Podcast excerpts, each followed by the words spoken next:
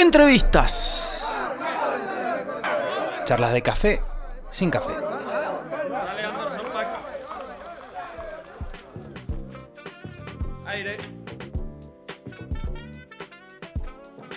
Bien amigos, seguimos este viernes hermoso con bastante calor.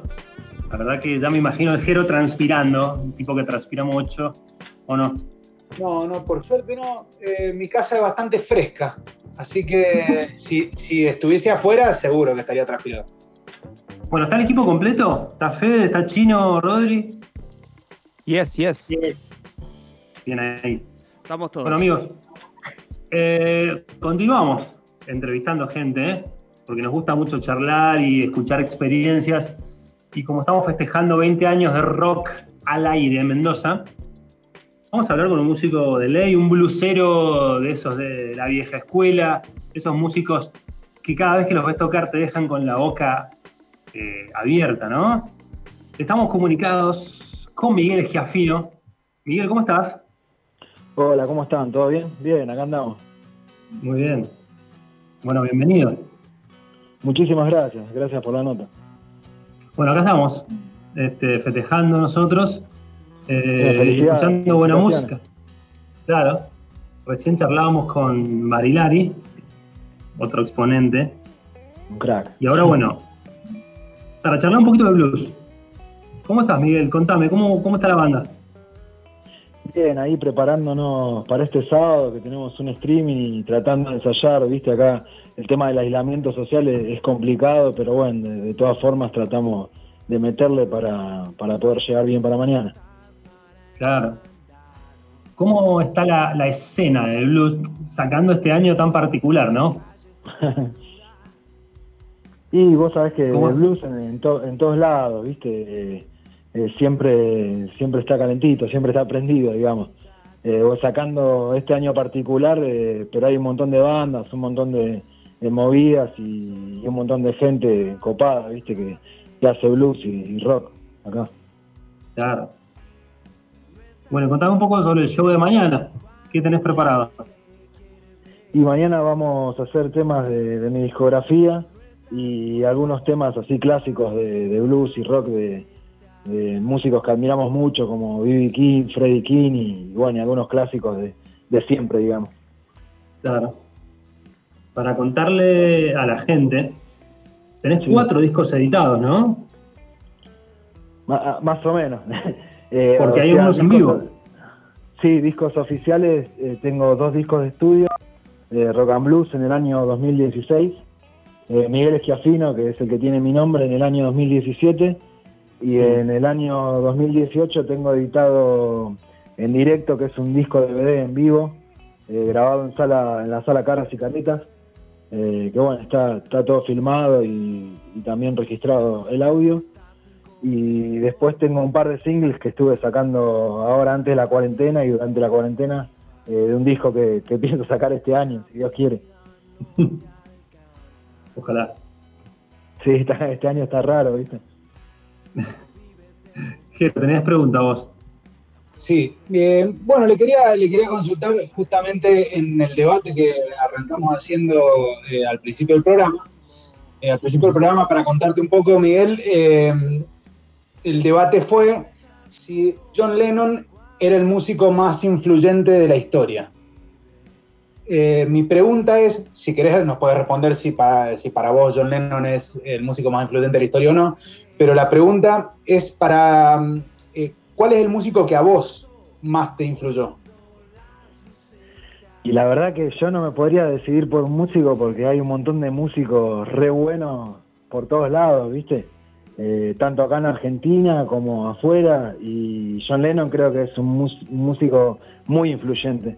Justo hoy publiqué en, mi muro de, Facebook y bueno, de Instagram eh, también eso. eh, feliz cumpleaños John Lennon y para uno de los músicos más influyentes de, de todos, sin duda. Pero no, creo que hay un montón de músicos. A mí me, me influenció B.B. King, me influenció Papo, Eric Clapton, no sé, de los Beatles, Pink Floyd, los Stones, son un montón. La verdad que son un montón de grosos.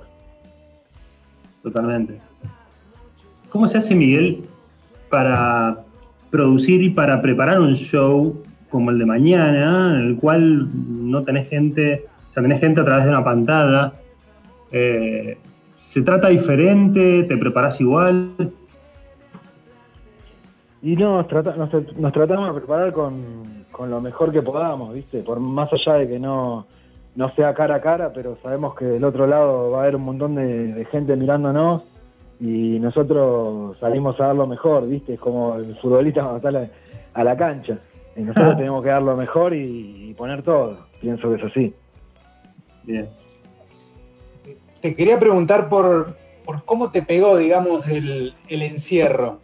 Eh, porque obviamente recién comentabas que, que ensayar es complicado, pero, pero bueno, viste que hay gente que le pegó bien, hay gente que eh, le sirvió para la introspección, otra para componer. ¿A vos cómo te, te- te pegó, digamos, el encierro?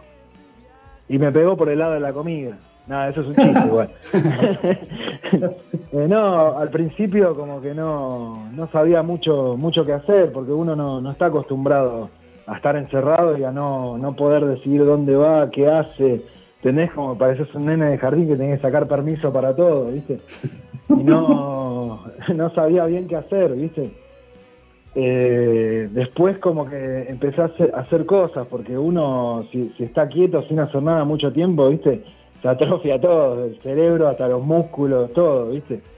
Entonces traté de juntarme con otros músicos, de hacer cosas en colaboración, después me empezaron a llegar laburos de, de producción, eh, de un montón de cosas, entonces la verdad que no, no paré un segundo. Después yo también, viste, tengo, tengo hijos también y, y también con los chicos, viste, que pobrecito encerrado no dan más, viste. Entonces también eh, estuve con mis hijos, con, con mi familia. Eh, traté de hacer cosas buenas, viste, no pensar mucho en el encierro porque la verdad es un, es un bajón. No, no, hay que intentar sacarle algo positivo a esto, porque si no te volvés loco. No- Nosotros lo, lo que tenemos que no tenemos los vinos que tienen ustedes ahí, pero bueno, tratamos de pasarla. Sí, yo creo que la industria del vino eh, en todo el mundo, pero en Mendoza ha subido, no sé qué porcentaje, pero que ha subido, ha subido. Y sí, con esto de, de estar así, sí. Además es bueno. Estaba viendo, Miguel, eh, que participaste de un tributo a Papo en Vorterix, en el cual estaba Willy Quiroga, Daniel Raffo, Claudio Gavis, Botafogo, Memphis, Alambre González, la Mississippi. Estaban todos y estabas vos. ¿Cómo fue eso? Sí, había un montón de, gente grosa, gente que yo por ahí también, viste, uno, uno se olvida, músicos regrosos, pues son tantos que, que después te olvidás. Pero la verdad que fue, fue re loco porque yo venía a sacar mi primer disco, fue hace cuatro años, en 2016, y, y me invitaron y no lo- yo no lo podía creer, no, no lo podía creer, viste. Estaba ahí como un perro con dos colas. Y bueno, y, me metí más, viste, en camarines, así, a hablar, a escuchar anécdotas. Eh, mucha gente me, me hizo amigo y, la verdad que eso es impagable, viste. Eh, es increíble. No, me imagino, ¿te salió el cholulo? ¿Sacaste fotitos selfie con alguno? sí, más que el cholulo me salió, me saqué foto con todos, pero me salió el admirador, viste. Muchos Claro. músicos, yo tenía los póster cuando era chiquito. Entonces, estaba ahí, viste. Está bien. Bueno, Miguel, eh, repasemos la fecha de mañana para la gente, Sí. así se conecte, cómo hay que hacer para conseguir el ticket. Eh, sí, eh, la fecha de mañana es eh, el sábado mañana, 21 a 30 horas, eh, y el ticket se consigue por passline.com Argentina. Ahí tienen más info, igual el show, cómo va a ser, los músicos que, que vamos a tocar y todas esas cosas. Bien. Perfecto. La invitación está. Gracias. Sí, sí, sí. Muchísimas gracias, eh. que tengan un, Bueno. un buen día. Miguel, un placer, hermano. Abrazo grande y la mejor para lo que queda del año y suerte de mañana. Igualmente, muchas gracias por, por la buena onda, la verdad. Gracias, eh. Abrazo. Abrazo. Abrazo. Pasaba Miguel Esquiafino, hablando un poco de blues. Escuchamos algo y volvemos en un rato.